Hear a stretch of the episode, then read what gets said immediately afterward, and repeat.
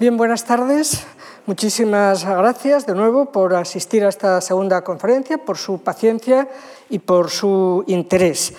Eh, como saben, dado que el otro día estuvimos hablando de las consecuencias que había tenido eh, la retirada del Reino Unido en la Unión Europea y sobre todo las consecuencias en el sentido de impulso, es decir, no tanto consecuencias técnicas al detalle, sino la idea de que cuando hay grandes adversidades, cuando hay eh, decisiones que conmocionan y que tú no has provocado, que lo decidieron los británicos, pues la Unión Europea no se arredró, sino que supo inmediatamente eh, reaccionar, por un lado negociando con firmeza y luego además obteniendo dividendos, como os puse en materia de defensa, gracias a la marcha de los británicos, y que también ese populismo no tuvo mayores efectos, salvo, naturalmente, el problema que ya teníamos en la Unión Europea con Polonia y Hungría, y vimos bueno, pues todas las vicisitudes de ese populismo y también algo del efecto Ucrania sobre el mismo.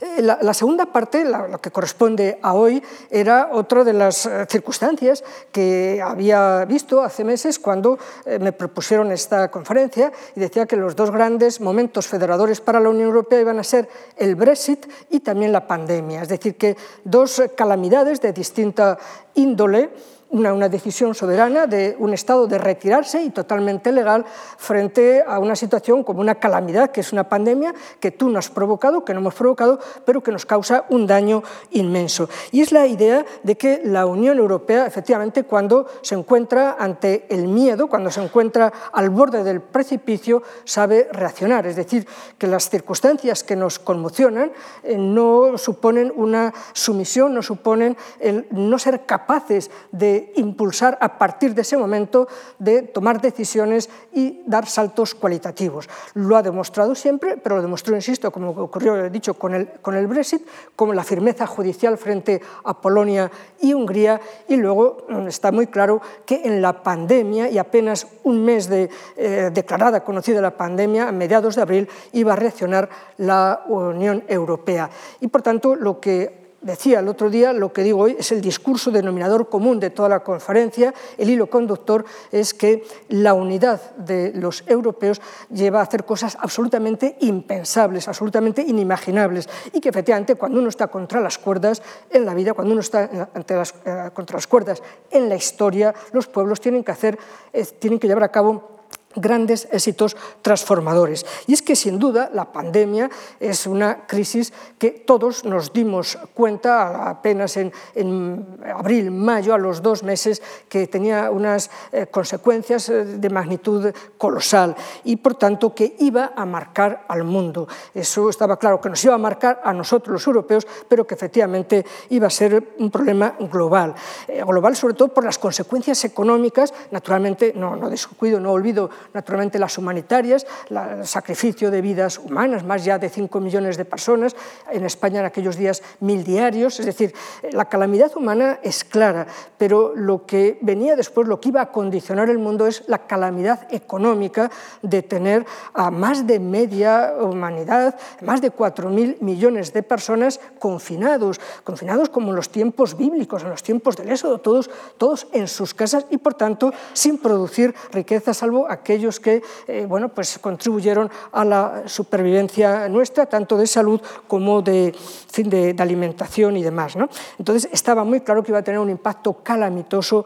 para la humanidad y que esta crisis efectivamente va a marcar el mundo en el siglo XXI y vamos a tener efectos por el impresionante endeudamiento que se ha producido para los estados, puesto que ha habido estados que han estado meses y meses sin producir prácticamente nada, ha colapsado la economía y luego todo ese efecto que ha tenido, como saben, en las cadenas de valor. Ha colapsado después, cuando ha mainado la propia pandemia, ha, tenido unas consecuencias económicas importantísimas para todos. Y además incluso se produjo una parálisis de las relaciones internacionales, porque durante, por ejemplo, la Primera o la Segunda Guerra Mundial hubo relaciones internacionales muy intensas, eh, tanto entre los aliados como los, eh, los, eh, las potencias del eje, pero incluso hay que reconocer también que esa sensación de que había que seguir negociando estaba incluso entre unos y otros, el eje y los aliados. Es decir, que Realmente lo que sí nos ha ocurrido desde el año 2020, eh, desde que se declara la pandemia, es que ha habido una parálisis enorme en las relaciones internacionales, pero eso no significa que no vaya a haber eh, después eh, cambios como los que estamos viendo. Sobre todo la idea de que eso que tanto nos transmitieron durante la pandemia, que íbamos a salir después de la pandemia siendo mejores, de que ya todo sería distinto, ¿el mundo va a ser igual? ¿Nada va a ser igual ya después de la pandemia? Bueno, pues hemos visto que efectivamente ha, habido cambios enormes durante la pandemia, se han producido grandes transformaciones en la sociedad internacional, en la globalización, y que es verdad que ahora todo se acelera extraordinariamente. Ya lo habíamos notado antes, que ya no hay el eterno ayer cuando las cosas sucedían, en un siglo unas cuantas cosas, y que ahora hemos visto en este siglo XXI como en la primera década, ya en la primera década sucedieron tantas tantas cosas, empezando por eh, el ataque en las Torres Gemelas, han sucedido tantas cosas durante una década como eh, durante un siglo. Y la segunda eh, década nos ha ocurrido lo mismo, ha habido tantos hechos tan calamitosos, algunos todos tan rápidos, la crisis financiera, la crisis migratoria, el yihadismo por nuestras calles, es decir, ocurren muchas cosas y todas muy explosivas, todas que hacen cambiar prácticamente la realidad de un año a otro. Es decir, en la segunda década ha sido casi como un siglo, es decir, llevamos dos décadas como dos siglos. Y hemos empezado esta tercera en la que creíamos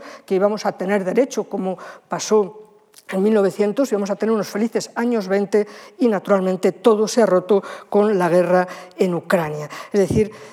hoy todo se produce con mucha rapidez, y no solamente la rapidez, sino que es inmediato y prolijo conocimiento y además explosividad de estos hechos. Son desequilibrantes en las relaciones internacionales y por tanto la pandemia ha traído nuevos problemas y desde luego no ha solucionado ninguno de los que antes había. Es decir, que todos los problemas morbosos que había en las relaciones internacionales, desde el populismo a la inmigración, al yihadismo, la desigualdad, etc., es decir, lo que antes ocurría, el descontento social, etc., todo eso sigue y además teniendo en cuenta los nuevos problemas que trae la, eh, pandemia como calamidad económica espectacular.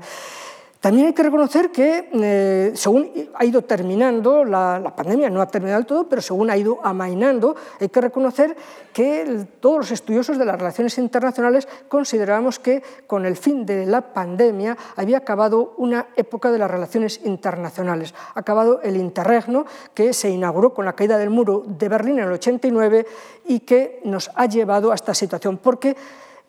más o menos según ha ido terminando la pandemia o, rebajando sus efectos, lo que ha ocurrido clarísimamente es que se ha erigido una hiperpotencia por encima de otras. Y Afganistán, lo que ocurrió en Afganistán, es la consagración de que efectivamente la pandemia ha consagrado a China como la gran hiperpotencia que acabó la unipolaridad que hubo desde el 89 hasta el 2021 unipolaridad falsa de Estados Unidos, de una gran potencia, la única, y está muy claro que ahora la hiperpotencia es China en todos los aspectos y que además ha aprovechado muy bien la pandemia originada en su propio seno y que le ha golpeado, pero bastante menos que a todos los demás. Y luego, además, si añadimos el efecto ucranio, eh, Ucrania, eh, la agresión rusa, pues está muy claro que este periodo del interregno se ha cerrado por completo y ojalá pues no sea solamente un periodo de entreguerras. Está muy claro la frase de Alemania de a partir del 24 de febrero el ayer ya no va a ser como el mañana. La pandemia también ha producido algunos efectos, eh, digamos, eh, positivos, si se puede eh, decir así, y es verdad, ha habido, un reequilibrio, ha habido un reequilibrio de la globalización. Saben que la globalización erosionó enormemente el ejercicio de las capacidades estatales, puesto que se dejó hacer a las empresas, se dejó, por tanto, el permitir una economía abierta, liberalizada, y, por tanto, que creara riqueza con escasa intervención de los estados. Esa situación en que el Estado se difumina y deja a las empresas, deja a la sociedad civil, deja al poder privado, al poder económico privado, el que cree mercado, el que cree, perdón, riqueza en el mercado, eso es correcto en la época de globalización. Eh, Pero lo que se ha visto es que ese sistema en el que ha habido una división, una hiperespecialización en la división del trabajo y que sobre todo los occidentales, sobre todo Europa y Estados Unidos, pues hemos dejado que el comercio, que la producción de la inmensa mayoría de los bienes se haga en China o en países asiáticos, nosotros nos quedamos con la inteligencia, con el cómo se hacen las cosas, pero quién produce las cosas lo hemos encomendado básicamente a Asia-Pacífico. Nos hemos dado cuenta con la habla pandemia y con la ruptura de las cadenas de valor, de que eh, nos hemos quedado sin productos y de que dependíamos por completo, que teníamos una economía industrial parasitaria dependiente de la China o de la asiática en general. Y entonces esto ha hecho una, digamos que haya un cambio, un cambio en los eh, políticos, especialmente en Europa, también en Estados Unidos, la idea de que hay que volver a reubicar, hay que relocalizar determinadas producciones, aunque sea incluso a pérdidas, pero garantizar siempre una autonomía estratégica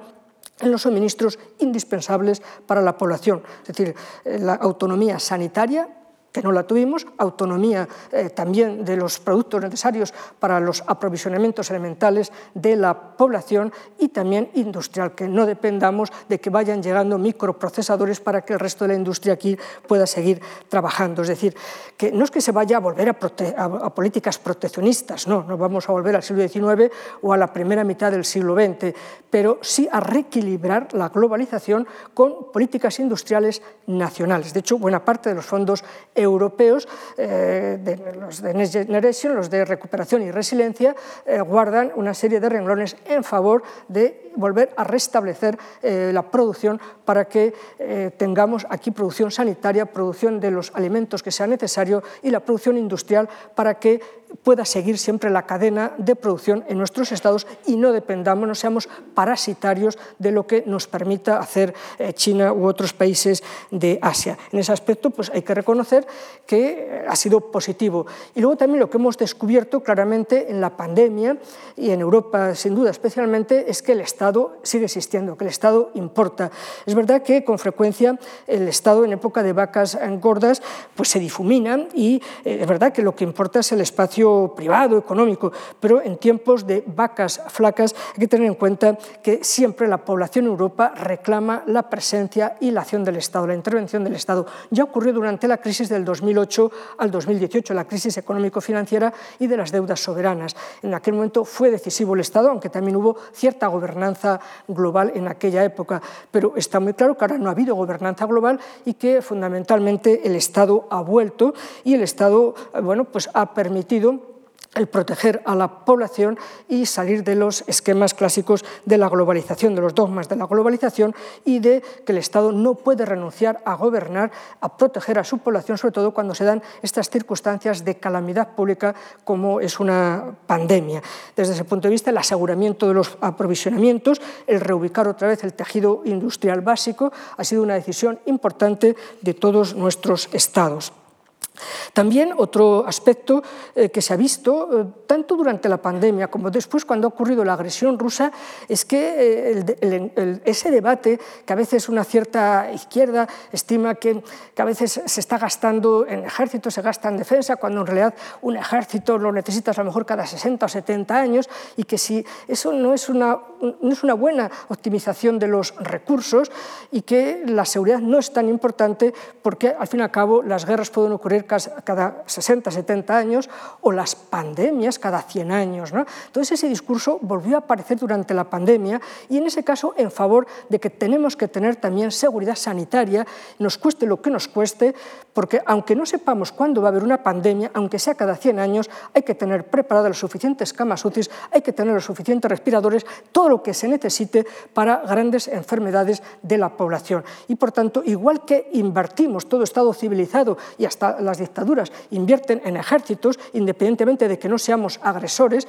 igualmente nos ha enseñado la pandemia que tenemos que tener también un sistema importante de seguridad retén para circunstancias como las vividas en la pandemia. Y tras la agresión a Ucrania nos hemos dado cuenta, efectivamente, y de hecho han subido eh, las encuestas en España de apoyo a los gastos de defensa, porque seguramente en Europa contábamos que esto era un jardín, un jardín en el que no había animales salvajes, y claro, nos hemos dado cuenta de que hay que tener un buen ejército, una buena defensa, aunque no sepamos quién nos va a agredir y aunque no lo haya durante cierto tiempo. Es decir, hay un equilibrio entre la optimización de los recursos y la seguridad, y ahí debe prevalecer la seguridad ante todo.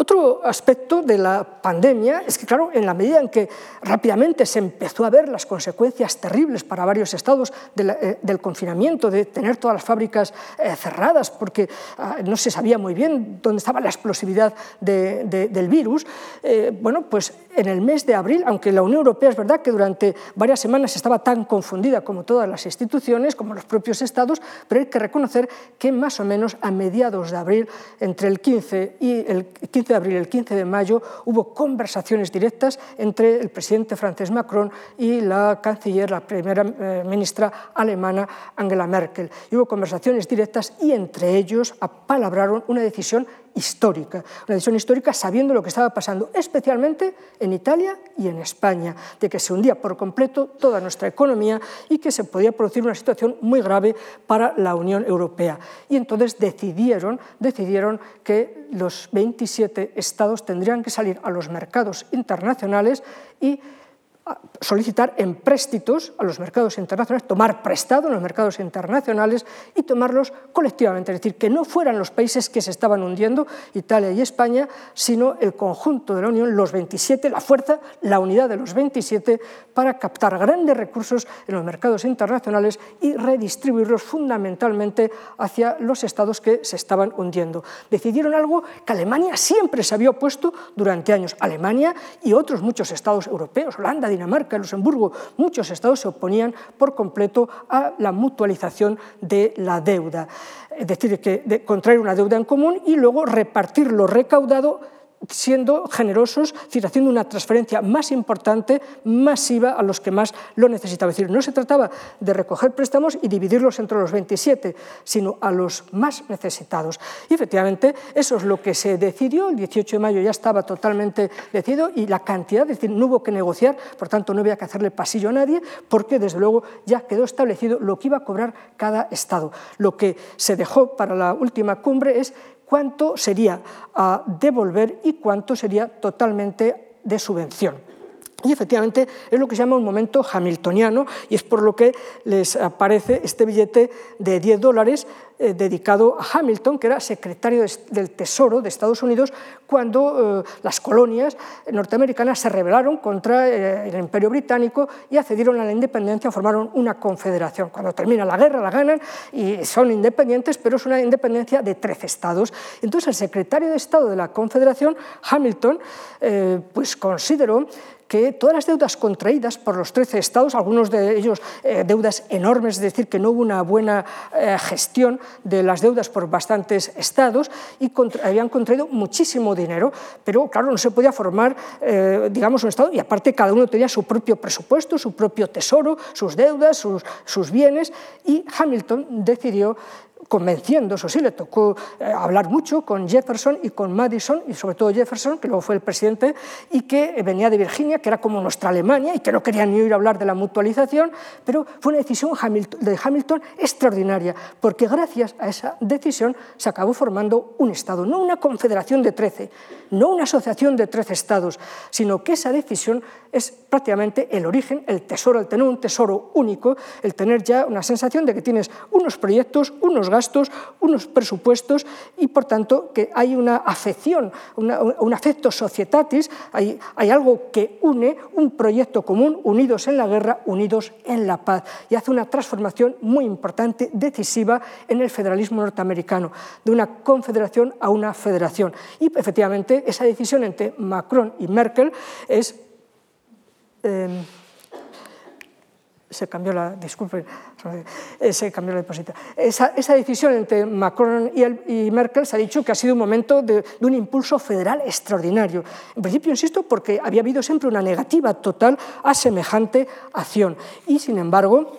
se hizo y se hizo en el momento en que era decisivo, sobre todo cuando se trataba de salvar el conjunto. Es verdad que no se trata de una decisión con carácter general para todos los presupuestos, pero se trata de una decisión que es un paso y que por lo menos ya hay un precedente en el que hemos contraído deuda en conjunto y que sí la pagaremos en conjunto, pero teniendo en cuenta de que eso que hemos conseguido en los mercados eh, internacionales, que en total van a ser casi vamos, unos 800.000 millones de euros, es una cantidad que va a ir la gran mayoría para Italia y para, Francia, eh, para España. Para Italia unos 200.000, para nosotros cerca de 150.000. Por tanto, dos estados se llevan casi, bueno, pues más del 40% y sin embargo se paga entre los 27. Es decir, es una acción de solidaridad extraordinaria y más allá de la solidaridad que siempre la tuvo la Unión Europea a través de los distintos fondos estructurales, etcétera, es que esto tiene un paso adelante de carácter federal, eh, en la medida en que era algo impensable y que además siempre que se ha hecho en las federaciones ha tenido consecuencias importantes. ¿no? ¿Y para qué se hace todo este eh, proceso? Pues naturalmente eh, en la decisión de,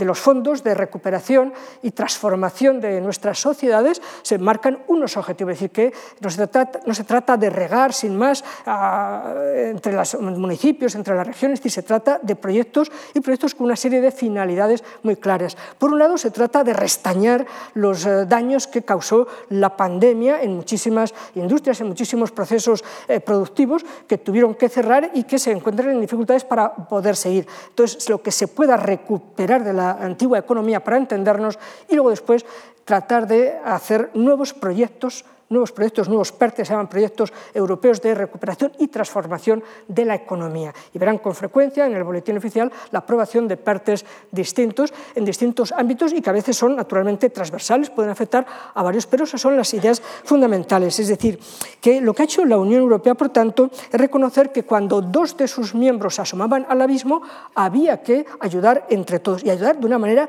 insisto, con unas cantidades, unas magnitudes extraordinarias. ¿Y por qué para Italia para Francia, lo pueden entender perfectamente, porque nuestros dos países, y lo saben perfectamente por el nuestro, tienen profundas carencias estructurales, tanto en el sistema productivo como en la propia administración. Y tenemos tales carencias, eh, tales problemas estructurales, que todas las crisis nos golpean extraordinariamente a los dos estados. Eh, vean que España eh, ha sufrido mucho en todas las crisis de este siglo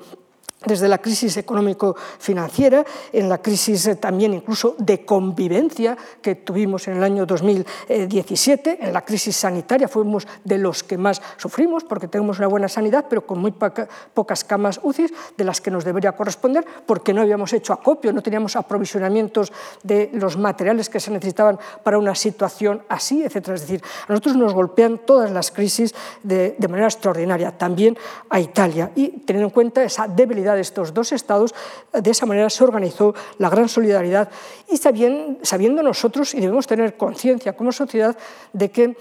eh, la, la, pandemia ha cambiado mucho nuestro entorno. Aparte, ya el siglo XXI estaba cambiando continuamente el entorno. Entonces, si nosotros no somos capaces de cambiar, pues cada vez estaremos más relegados, cada vez estaremos con más problemas estructurales. Y, por tanto, tenemos que reparar, por un lado, recuperar, pero también tenemos que afrontar un mundo distinto al heredado y, por tanto, buscar nuevas industrias, buscar nuevos proyectos para afrontar un mundo distinto, sobre todo una economía sostenible en un entorno digital, en eso está claro, volveré luego sobre este aspecto, y también en algo que nos venía diciendo la Unión Europea en el llamado semestre europeo, es decir, en una parte del año que la Unión Europea hace una serie de informes sobre los problemas que tiene cada Estado. Problemas no solamente económicos, sino incluso de mala administración, o de corrupción, o de que no funciona el sistema, de que tiene una mala administración, y nos venían pidiendo reiteradamente muchas eh, reformas administrativas, muchas reformas del sistema productivo, muchas reformas laborales, reformas fiscales, y que apenas se hacían. De hecho, nos las han vuelto a recordar y que los fondos eh, sí eh, pueden también servir, aparte no es costoso, lo único es que las Cortes tienen que trabajar y hacer buenos proyectos de ley y hacer también transformaciones importantes que necesitamos. Y sobre todo también porque para hacer un gasto adecuado de todos estos fondos en esos diversos ámbitos que la Unión Europea promociona,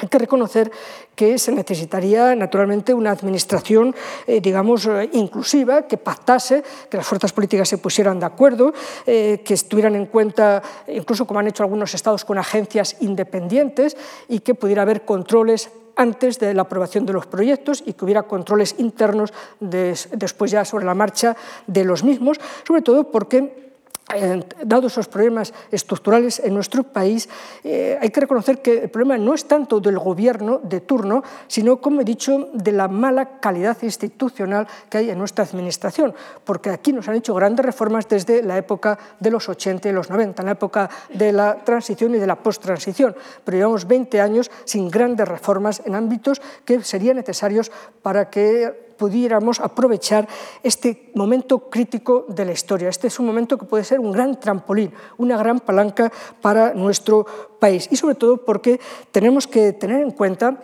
que nos van a vigilar, van a ver qué hemos hecho con este dinero, porque el dinero europeo es de alguien, ¿eh? el dinero europeo no se hace en una imprenta, no se hace eh, con fotocopias, el dinero europeo es de alguien, es del esfuerzo de otros pueblos, y es el, es el dinero de Francia, es el dinero de Alemania, es el dinero de Holanda, de Dinamarca, y van a querer saber qué hemos hecho con su dinero. Y este momento hamiltoniano, este sistema de contraer la deuda todos para especialmente ayudar a algunos, bueno, pues podría llegar un día a hacerse para todo el presupuesto y, por tanto, como una financiación y un salto federal importante en la Unión Europea, en el federalismo, no digo federalismo estatal, pero en el federalismo asociativo de la Unión Europea. Y, por tanto, tenemos una importante responsabilidad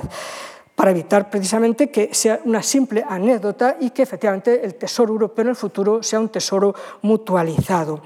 Eh, sería una lástima que las fuerzas políticas, para las que hay un gran arraigo de, digamos, de sus eh, eh, operaciones extractivas del tesoro público, utilizaran estos fondos para sus proyectos partidarios y no precisamente para hacer la gran transformación de España y que no pudimos tener cuando el Plan Marshall, que no pudimos tener en otros momentos, y este puede ser un momento decisivo para nuestro país, un momento constituyente como lo fue el de la transición eh, de, la, de la dictadura a la democracia que tantos réditos políticos, económicos, jurídicos nos dio. Hay que saber aprovechar los momentos de la historia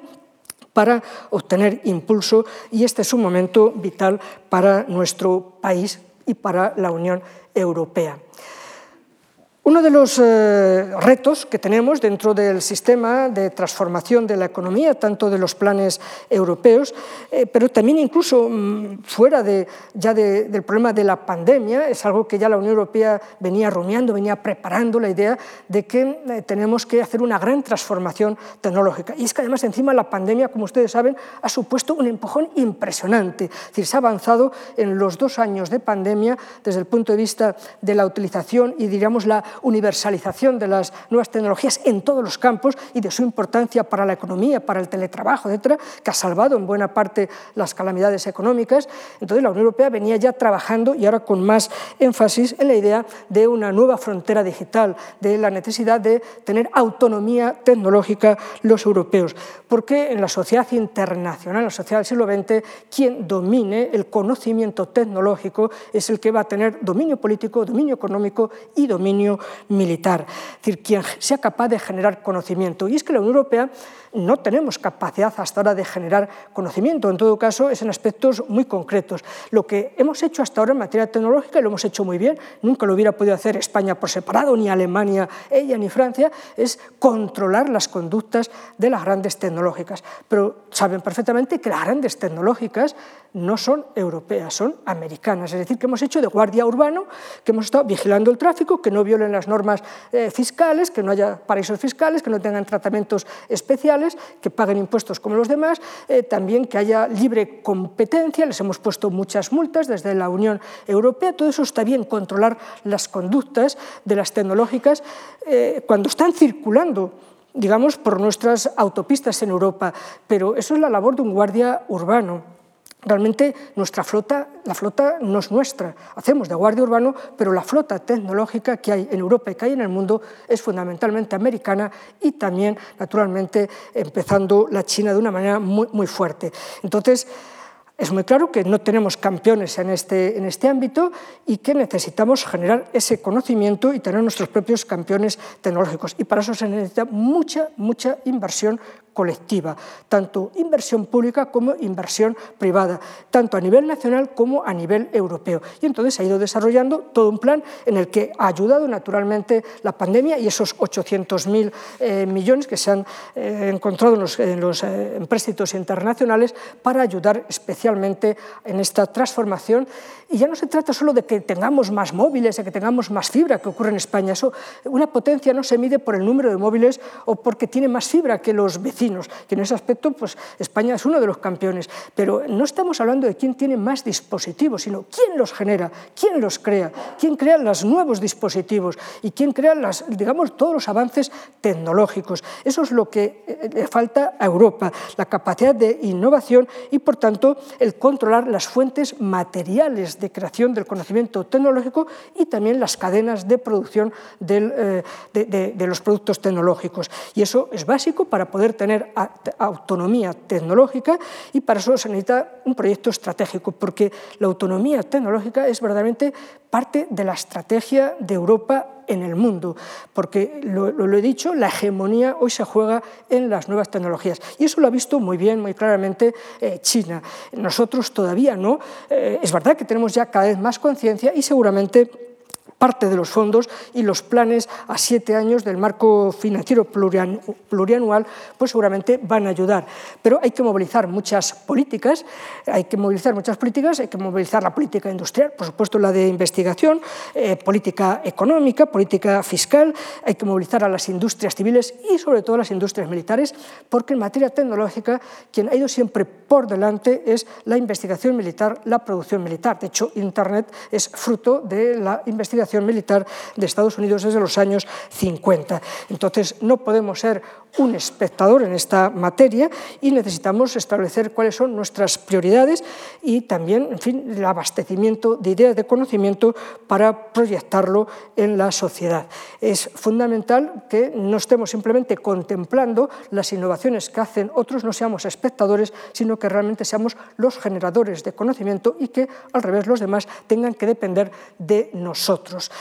Queremos ser, eh, veíamos el otro día, una potencia, autonomía defensiva, autonomía tecnológica y queremos tener autonomía también en política exterior. Queremos ser influyentes, queremos condicionar, queremos eh, que se nos tenga en cuenta y queremos proteger nuestros intereses y los de nuestra población. Y está claro que durante la pandemia nos han ocurrido cosas eh, muy extrañas a los europeos. el entorno es siempre muy cambiante y ha cambiado mucho durante la pandemia, lo dicho relación con, China, pero también mientras nuestras operaciones de gestión de crisis se encerraban ante el problema de la pandemia, hemos visto cómo algunas potencias muy agresivas que quieren recuperar viejos imperios, bueno, pues se han lanzado a ocupar espacios que tanto Estados Unidos como la Unión Europea habían dejado vacantes. Es decir, está claro eh, como Rusia como Turquía eh, durante la pandemia han buscado tomar posiciones muy importantes en el Mediterráneo, en Egipto, en Grecia, incluso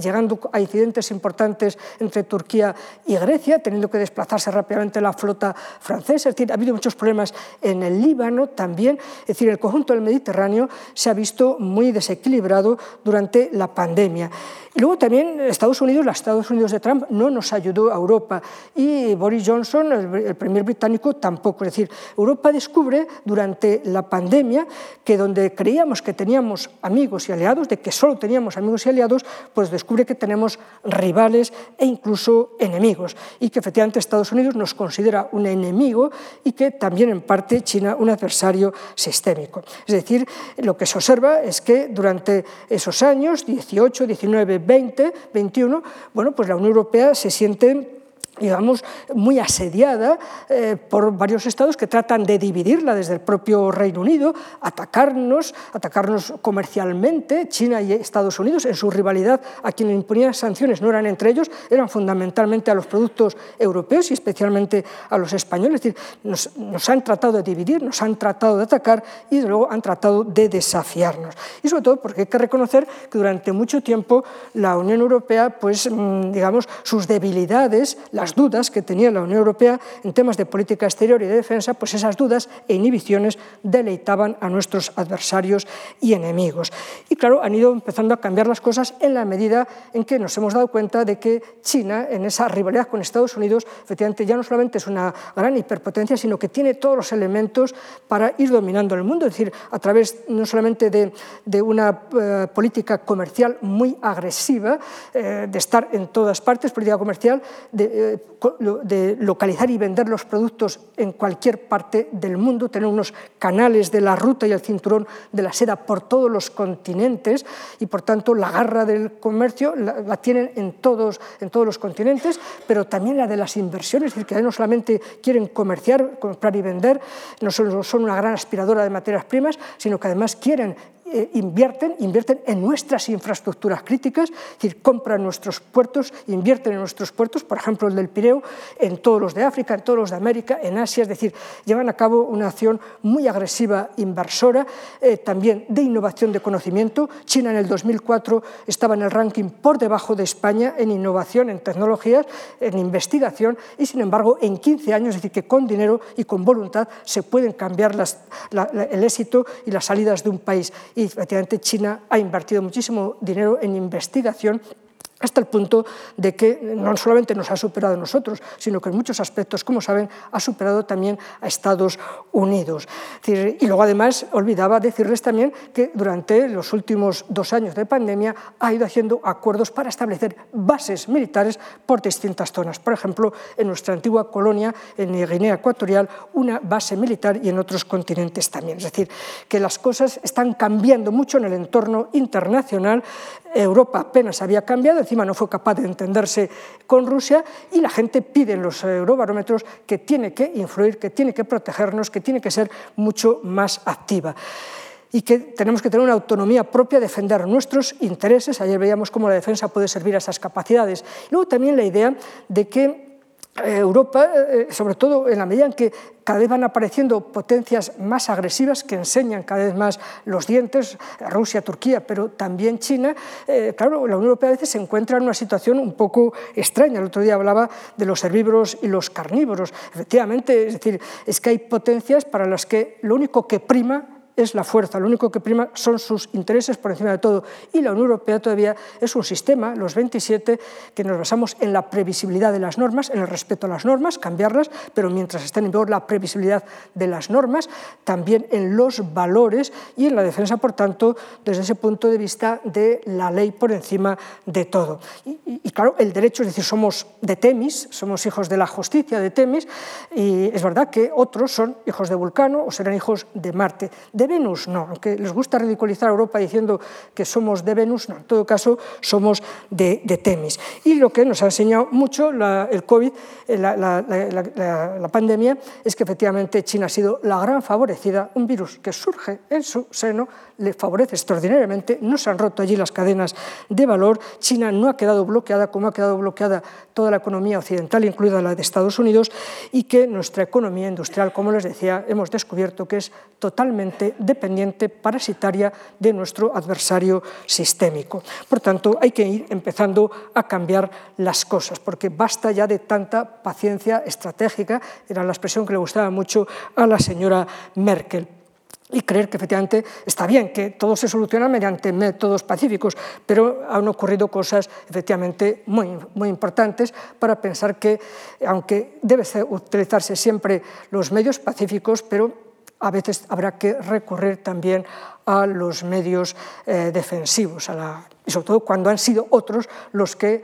han declarado la guerra. Es decir, que ya teníamos bastantes problemas con el Brexit, con los populismos, eh, teníamos bastantes problemas con la pandemia y la magnitud de la calamidad que ha sido para nosotros, la magnitud económica, sino que además ha venido el otro, otro de los jinetes del apocalipsis a Europa, que es la guerra. Y entonces, de nuevo, como en todos los casos anteriores, lo que ha demostrado la Unión Europea, y lo ha demostrado muy bien, es que sabe enfrentarse cuando está al borde del precipicio, cuando está en estas situaciones de, pánico, es decir, no tiene pánico, es decir, funciona mejor al parecer, puesto que la, Eh, la, agresión se produjo el día 24, como ustedes saben, y ya el 27 estaba todo armado, todo el proceso. Es verdad que los servicios jurídicos de la Comisión ya venían tratando,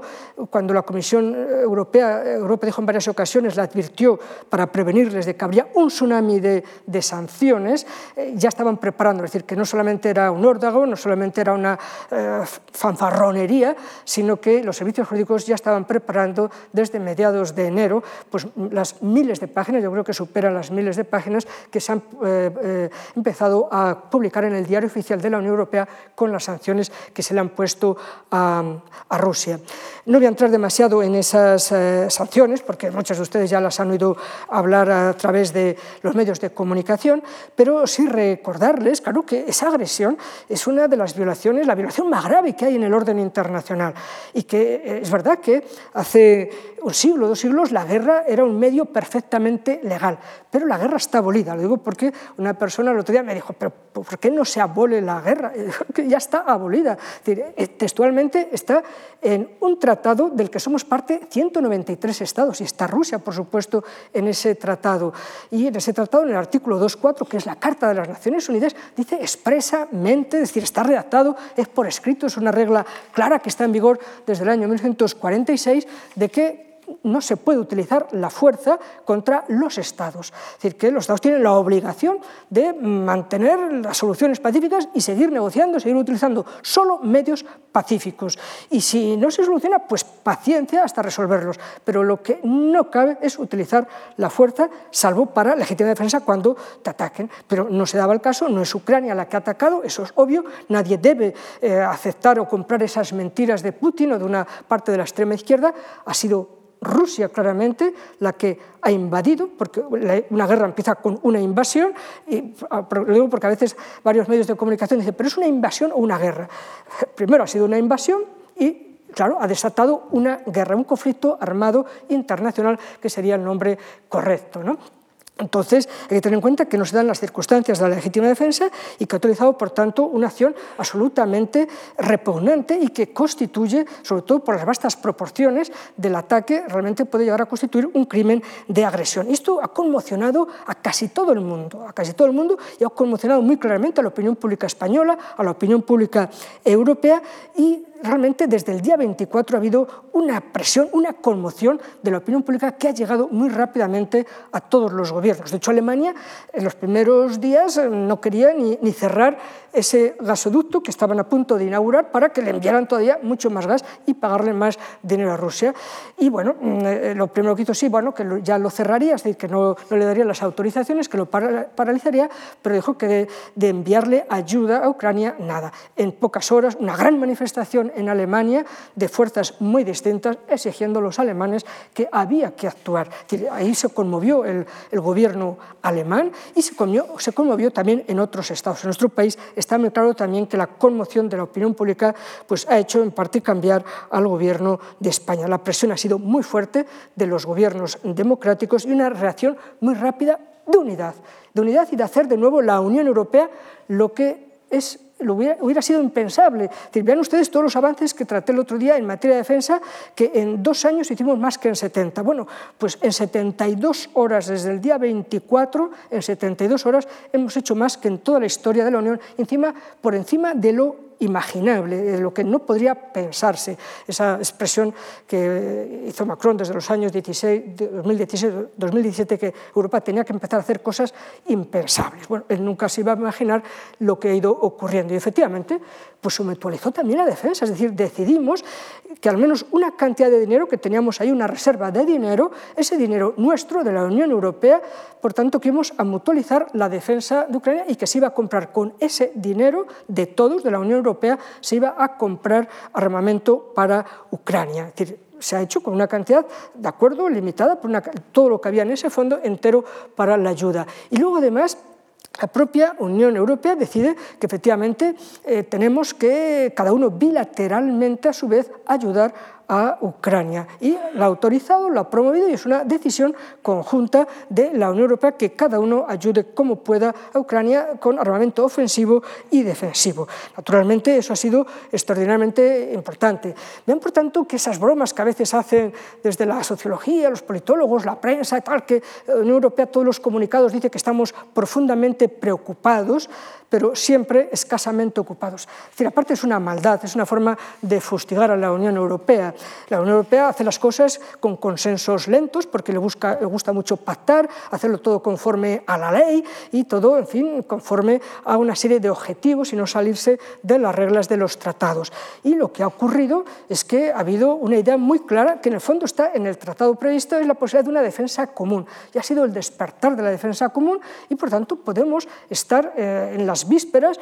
en los, días, eh, en los días o meses, para que empecemos también a pensar no solo en la política común de defensa que veíamos el otro día gracias a que se marcharon los británicos, sino realmente incluso a pensar ya en un sistema de defensa común, porque nos vimos también muy retratados cuando ocurrió lo de Afganistán. Y desde la Unión Europea y especialmente desde el alto representante para la política exterior y de seguridad, lo que sería una especie de ministro de Asuntos Exteriores de la Unión Europea, el español Josep Borrell, fue el que eh, consideró con la Comisión, con la señora von der Leyen, muy claramente que había que movilizar a la comunidad internacional, es decir, que Europa tenía que ser influyente, lo que le viene pidiendo la gente Europea, que sea influyente, que lidere, que lidere con valores el mundo, y que lo, lidere, eso sí, como nos gusta, con derecho y con instituciones. Y entonces rápidamente se pensó que efectivamente teníamos que movilizar a la comunidad internacional, no ha sido Estados Unidos, no ha sido Japón o Canadá, ha sido la Unión Europea la que decidió empezar una movilización general de la comunidad internacional y, por tanto, tener liderazgo más allá de nuestras fronteras. Y efectivamente fue este famoso discurso ante el Parlamento Europeo, este famoso discurso, el que realmente ha movilizado a Europa y es en el que anuncia lo que quiere hacer Europa, movilizar al mundo. Y Borrell en ese discurso memorable, lo habrán visto, además, eh, digamos, sin papeles y con una gran conmoción, con esa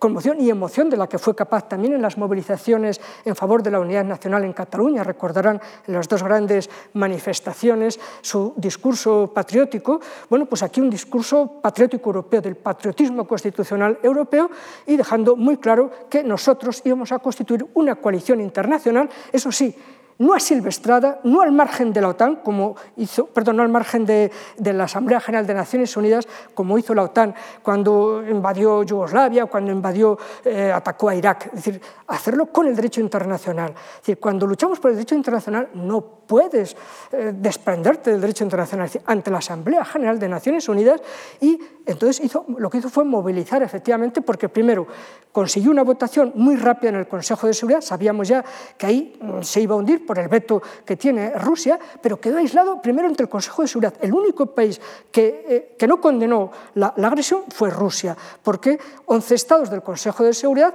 consideraron que eso era una agresión y es verdad que tres eh, se abstuvieron, pero China no fue capaz de votar con Rusia, es decir, que eh, consideraba que eso era grave. Y entonces lo que hizo la Unión Europea para movilizar la comunidad internacional utilizando un recurso del derecho internacional, una vieja resolución del año 1950, de la época de la Guerra de Corea, que apenas se ha utilizado y que hacía 40 años que no se utilizaba, es decir, rápidamente un buen arsenal jurídico para que el Consejo de Seguridad aceptase que como no podía tratar el tema de la agresión a Ucrania por el veto de Rusia, entonces esa resolución del año 1950 permite, si hay una votación en el Consejo de Seguridad en la que no caben los vetos, fue muy lista y la Unión Europea, entonces consiguió que el Consejo de Seguridad convocase a la Asamblea General de Naciones Unidas, porque la Asamblea General de Naciones Unidas no es el organismo que se ocupa de la paz y seguridad en el mundo. Dentro del mundo de Naciones Unidas, el que tiene el monopolio del uso de la fuerza y los temas de paz y seguridad es el Consejo de Seguridad. Pero esa vieja resolución del 50 estableció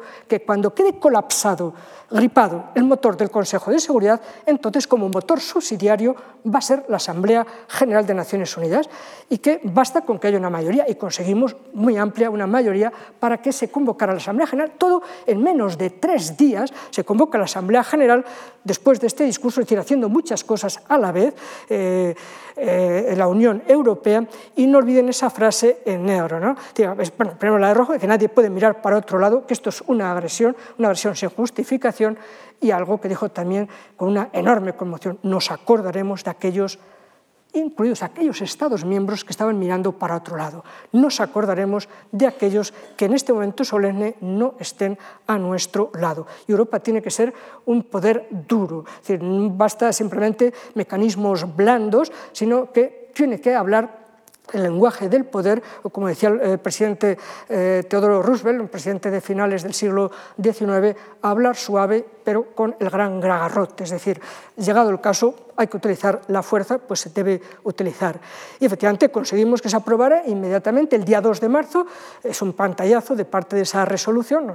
no voy a leerla, la pueden ver, esa resolución está en todos los medios, pero claramente la, condena, estableciendo claramente todo lo que ha hecho en los territorios de, de Donetsk y Lugansk, que es una verdadera agresión lo que ha hecho, etc. Es decir, eso se consigue y teniendo en cuenta que esa resolución fue una iniciativa de más de 90 países, es decir, que primero buscamos no que fuera una cosa de uno, dos o tres, sino digamos, una gran masa crítica en la sociedad internacional para promover esta resolución en la Asamblea General. Y ahí tienen también un pantallazo del tablero de Naciones Unidas eh,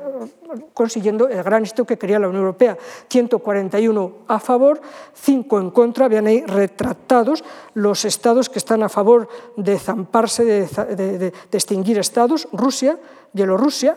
que también es agresor,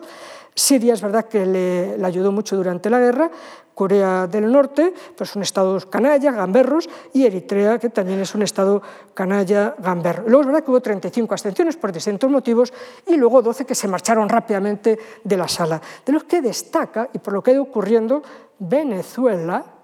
y Marruecos. Quizá hay otra diapositiva que, bueno, pues simplemente para que vean un poco desde el mapa del mundo más o menos, los 193 estados de Naciones Unidas quedaron, por tanto, retratados, que era lo que quería eh, la Unión Europea y, sobre todo, porque se trata de aislar, de condenar, de que no creemos sus mentiras y que no lo cree la inmensa mayoría del mundo las mentiras de Putin y de Rusia en relación con este hecho. Y ya para ir eh, terminando algunas cuestiones de, la exposición, sí me gustaría que tuvieran en cuenta que cuando decía el señor Borrell que nos acordaremos de los que, eh, de los que lo decía en, esa otra diapositiva, nos acordaremos de aquellos que en este momento solemne no estén de nuestro lado. Esto, y sobre todo cuando está diciendo, vamos a ser un poder duro. Es decir, nos gusta que nos amen, pero ya saben lo que aparecía eh, la duda de Maquiavelo en El Príncipe. ¿Qué es lo mejor para el príncipe, para el que quiere tener poder? ¿Que ser amado o ser temido? Bueno, ya saben por qué se decantó Maquiavelo, por eso eh, es Maquiavelo. ¿no? Dijo que lo importante para un príncipe es ser temido, porque cuando eres amado dependes de los que te aman, pero cuando eres temido, cuando tienes mecanismos, dependes de ti mismo. Cuando tienes una capacidad de defensa propia, autónoma, cuando tienes una capacidad tecnológica, cuando tienes una capacidad de influir en las relaciones internacionales, dependes de ti mismo y puedes influir sobre los demás. Nos acordaremos a qué se está refiriendo eh, el alto representante. Eh, bueno, seguramente es verdad que mandaba un mensaje a algunos estados que decían que de ofensivo nada. Eh, estaba mandando un mensaje, pero sobre todo le estaba mandando un mensaje a aquellos estados que se abstuvieran o que salieran corriendo como ratas de la sala de la Asamblea General. Y naturalmente la Unión Europea tiene mucho poder blando, además del poder duro. Tiene mucho poder blando, es decir, no olviden, somos la primera potencia en de cooperación al desarrollo, la primera potencia mundial en cooperación al desarrollo y ayuda humanitaria. Es decir, que eso se puede manejar en algunos casos, naturalmente sin ocasionar grandes daños a la población, pero sí en relación con algunos estados que han sido algo desafectos. También incluso en acuerdos de asociación con algunos estados que bueno, pues quieren participar de nuestro mercado interior que tanto atrae en el mundo. Eh, también en la política de visados podemos cambiar el reglamento que establece que países, eh, sus nacionales, tienen que entrar con visado si sabemos que no cooperan ante situaciones así y que se ponen de perfil ante un agresor de esa magnitud. Y en general, reducir la cooperación en todos los términos con muchos estados. Entonces, sin duda, hasta ahora hemos querido ser amados, ¿no? pero mm, quizá por haber querido ser amados, el problema es que hemos dejado de ser temidos. Hay que encontrar un equilibrio entre ser amados y ser temidos en las relaciones internacionales. Voy a recuperar esa, esa diapositiva. Y efectivamente, eh, las sanciones, que no voy a entrar en cada una de ellas, pero sí en el conjunto eh, se trata de una política para que, mm, digamos, los costes para Rusia sean insoportables. Entonces, ha habido toda una, telaraña de sanciones y eso que no se han utilizado todas las posibles todavía, pero sí es verdad que grandes cargas de profundidad las conocen, porque han sido eh, en todos los ámbitos, en el ámbito tecnológico, ya no puede obtener nada, ningún tipo de dispositivo, ningún tipo de, medios, de, compras tecnológicas en la Unión Europea, quedan prohibidas totalmente las exportaciones hacia Bielorrusia y hacia, y hacia Rusia. decir, las financieras también las conocen también, las comerciales, las económicas en general, eh, deportivas, en todos los ámbitos ha habido grandes sanciones. Y sobre todo lo que realmente la Unión Europea ha utilizado de nuevo, se ha servido de la unidad, lo he dicho claramente, cómo rápidamente ha, reaccionado unida, es decir, que ante todos los problemas que los últimos seis años, desde 2016, hemos tenido que afrontar, en todos, la denominación, el denominador clave, la, inmensa fuerza de Europa ha sido su unidad. Ahí no hemos discutido, es decir, podemos discutir con frecuencia en relación con un proyecto de reglamento, una directiva, etcétera, pero es verdad que cuando se trata de cuestiones mayores hemos sabido estar a la altura de las circunstancias. Y hemos sabido estar muy unidos en materia de política exterior, cuando antes teníamos siempre muchas disidencias. Ayer antes de ayer le comentaba los problemas de, la, de, Alemania, una, una potencia introvertida en la defensa y en las relaciones internacionales, frente a a, Francia, una política, un país extrovertido en la defensa, extrovertido en las relaciones internacionales y que aúna muy bien su fuerza diplomática, su determinación diplomática, su determinación militar para la defensa de sus intereses. Desde ese punto de vista, por tanto, la Unión Europea en todos los grandes avatares de este siglo XXI ha sabido estar a la altura de las circunstancias y además convertirlo en fuente de oportunidades. Lo hizo cuando ocurrió el, el Brexit y entonces, bueno, pues empezó a tener su cuartel general, a hacer las cooperaciones estructuradas, es decir, toda una serie de enormes dividendos en, en esa ocasión. Es decir, que hizo de la desgracia una oportunidad importante para la defensa entre los años 17 al 20. Igualmente, la financiación de la defensa ya se empezó entonces. El tesoro con la pandemia, el tener un tesoro único en esa materia y, comprometernos todos. Eh, no he hablado nada de las vacunas, pero también lo conocen como la Unión Europea también tomó el relevo rápidamente de la compra de vacunas y de la financiación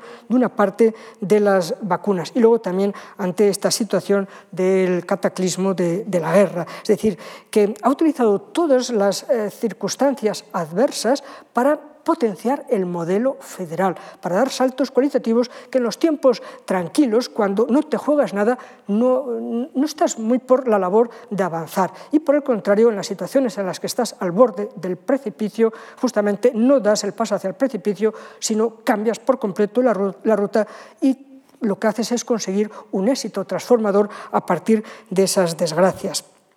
Lo que está claro es que todo lo que Rusia, es verdad, que eh, intentó con la guerra en Ucrania, todo lo que quería conseguir justamente es lo que ha provocado. Es decir, si, si, si pensaba que la OTAN eh, iba a diagnosticar que efectivamente estaba en muerte cerebral, al contrario, ha revivido, ha resucitado de qué manera y ahora le salen candidatos por eh, varios sitios en la Unión Europea. Es decir, que todo lo que quería evitar lo ha provocado y lo ha multiplicado. Es decir, es un error seguramente eh, de, gran importancia para Rusia, aunque de momento todavía durante unos meses, unos años, eh, veamos solamente los, los aspectos adversos, los más brutales, los humanitarios, los efectos de la guerra. Y es verdad que el conflicto posiblemente sea largo, sea largo no tanto porque mm, dure, tarden mucho tiempo en invadir todo el país y controlar el, país, eh, sino que mm, bueno, la, propia circunstancia de la invasión, esto va a afectar a, muchos países, va a afectar económicamente, lo sabemos que no estamos en guerra, pero tenemos ya en cierta medida una economía de guerra en la Unión Europea, pero le va a afectar a otros muchos países y eso sí que España debe estar atenta y naturalmente eh, conseguir que otros estados del sur de Europa estemos atentos, porque si ya había un problema importante en el Mediterráneo, en todo el norte, en toda la zona del Sahel, incluso hasta el Golfo, la zona del Golfo de Guinea, toda esa zona era enormemente inestable, con un yihadismo muy fuerte, con una penetración china también muy importante y claro, el Sahel y toda esa zona del Golfo puede ser muy, muy peligroso para nosotros, especialmente para los países que estamos en el sur de, Europa. España allí mantiene sus tropas, recordarán que les dije que ahí teníamos varias operaciones la Unión Europea y sobre todo España es uno de los países más comprometidos en esa zona porque se trata de controlar las rutas de eh, inmigración ilegal hacia Canarias, que luego recordarán en la primera etapa del gobierno de Zapatero y a partir del Plan África seguimos estando allí militarmente, económicamente y controlando esa situación en bastantes estados con recursos de la Marina los recursos de Guardia Civil, controlando en muchos casos eh, esas zonas, el mar territorial de varios estados de, esa zona del Golfo pero es evidente que puede haber desequilibrios importantes, sobre todo porque eh, Rusia y Ucrania son el granero, son un tercio un tercio de las reservas de trigo del mundo y, por tanto, sus exportaciones eran vitales para todo el norte de África, especialmente para Egipto y para el Líbano, pero en general para toda África, es decir, todos los cereales, todos la cantidad de productos agrarios y agropecuarios que vendían, pues eso sabemos ya que va a cortarse, lo estamos ya viendo en España y que eso puede tener efectos desestabilizadores muy graves en, en la zona del Sahel y en el norte de África. Y, por tanto, habrá que tener cuidado. Naturalmente, otras zonas del mundo también van a sufrir mucho como consecuencia de esta brutal agresión. Y luego también lo que está claro es que lo sucedido en, eh,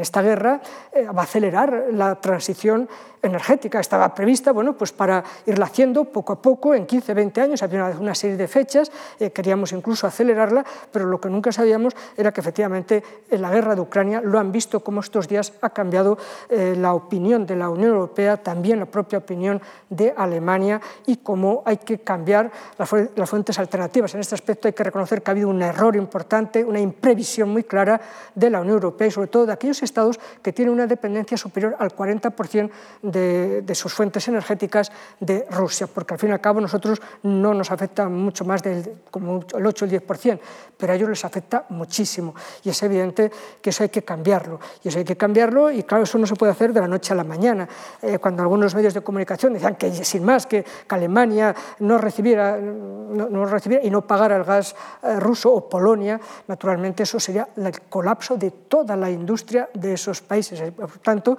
en estos días se está buscando la, reunión de jefes de Estado de mañana y pasado van a buscar, de hecho ya están tratando durante estos días de buscar alternativas rápidas para Alemania y otros estados del este que tienen una fortísima, fortísima dependencia del gas ruso.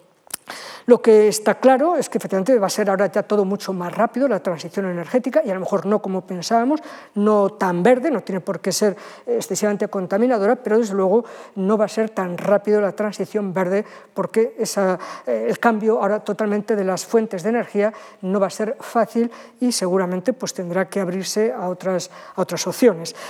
Lo que también está claro, y es otra de las conclusiones de, estos dos días, es que después de todo lo que hemos dicho, está claro que ya el mundo mm, y, a la propia Unión Europea le interesa que no se nos siga viendo simplemente como un gran mercado, como una gran potencia normativa. Éramos la primera potencia normativa, la primera potencia reguladora en la globalización. Cada norma que se aprobaba en tema de globalización, todo el mundo lo seguía, es decir, eh, marcábamos las rutas. Estaba muy bien ser una gran potencia reguladora en lo digital, en todos los ámbitos, ¿no? en todos los ámbitos. Todo el mundo tenía que transformar, construir, producir conforme a nuestras reglas. Vale, éramos una gran potencia, pero normativa. Y ahora lo que está claro es que la Unión Europea quiere que se la vea mucho más y mucho más de ser una potencia normativa. Y es verdad, yo hace ya un par de años, incluso en la propia, al, poco de producirse la pandemia, he dicho que la Unión Europea tenía que bueno, somos un proyecto de paz desde, los, desde los años 50, un proyecto de paz y hemos tenido soberanía, hemos puesto soberanía en común para garantizarnos paz, seguridad, libertad democracia y mucha prosperidad como nunca habíamos tenido los europeos. Por tanto, el proyecto de paz ha sido un proyecto de éxito, lo hemos conseguido, pero yo ya lo decía durante la pandemia y no sabía todavía lo del jinete, el otro jinete del apocalipsis, pero que tenía que empezar a ser un proyecto de potencia, es decir, que tenía realmente que defender sus intereses propiamente y también esa misma idea de unas relaciones basadas en el derecho, en la justicia, eso tenía que extenderlo, pero tenía que extenderlo, como decía aquel presidente norteamericano, hablando suave, pero también sabiendo que hay el garrote, que hay también la fuerza, y eso sí, la Unión Europea tenemos unas limitaciones eh, muy claras, y porque además tenemos una conciencia eh, pacífica muy clara, eh, no significa que nos vayamos a meter en todas las guerras del mundo, ni mucho menos, pero sí que tenemos que seleccionar nuestras prioridades. Y desde luego, lo primero que tenemos que hacer es Europa, hablar con Europa. Y en el momento que se pueda conseguir las condiciones, el hablar con Rusia, porque debe formar parte de nuestra seguridad colectiva. No tiene por qué ser miembro de la OTAN, pero sí tenemos que tener un acuerdo de seguridad para todos los europeos y, por tanto, también los europeos, con Rusia incluido, también afrontar eh, posibles consecuencias que se puedan dar de la desestabilización de África. Nos dejó ya claro Biden, lo dije el otro día, que no van a hacer las guerras de los otros, que el Mediterráneo y África no es su guerra y, por tanto, nosotros los europeos eh, seremos los primeros que tengamos las consecuencias si hay una importante desestabilización. Vean también otra ironía, se decía que Estados Unidos, eh, como ha sido una, es una potencia en declive, pues que aunque podía, ya no quería eh, digamos, actuar en, en, la geopolítica, en las relaciones internacionales y que se estaba conteniendo mucho como consecuencia del declive en todos los órdenes de Estados Unidos. Todavía tiene un gran ejército, es decir, puede pero ya no quiere estar en Europa, ya no quería estar en África, ya no quiere estar en el Mediterráneo, solo quiere el mar del sur, mar del sur de China. Vale, eh, ¿qué pensábamos de China después de la pandemia? Pues que China, esa hiperpotencia clara en todos los órdenes económico, financiero, militar, naval, en todos los órdenes tecnológicos, esta es una potencia que mm, puede también, pero que todavía no quiere todavía no quiere. Y Europa, hasta hace unos meses yo decía que Europa ni sabía, ni quería, se ignoraba a sí misma, es decir, no sabía si quería y no sabía si podía. Y lo que hemos visto, por lo ocurrido en, esto, en este mes, es que Europa ya sabe lo que quiere y sabe que lo puede hacer dentro de su nivel de potencia económica, de una gran potencia económica, de la primera potencia comercial del mundo, de la, una gran potencia monetaria, junto con Estados Unidos las dos grandes potencias monetarias, potencia solidaria como nadie, una potencia que tiene un campo de prosperidad enorme. No olviden que tenemos un gasto social en Europa eh, que es el 50% de todo lo que gasta el mundo, es decir, que 27 hacemos lo que hacen 170 estados, es decir, que tenemos unas legitimidades porque tenemos una conciencia de valores, de solidaridad y, por tanto, yo creo que ahora Europa sabe perfectamente cuáles son sus ambiciones y ha despertado. Así comenzaba el otro día con los despertares de Europa. Yo creo que efectivamente ahora es otra Europa, la Europa que viene. Nada más, muchas gracias.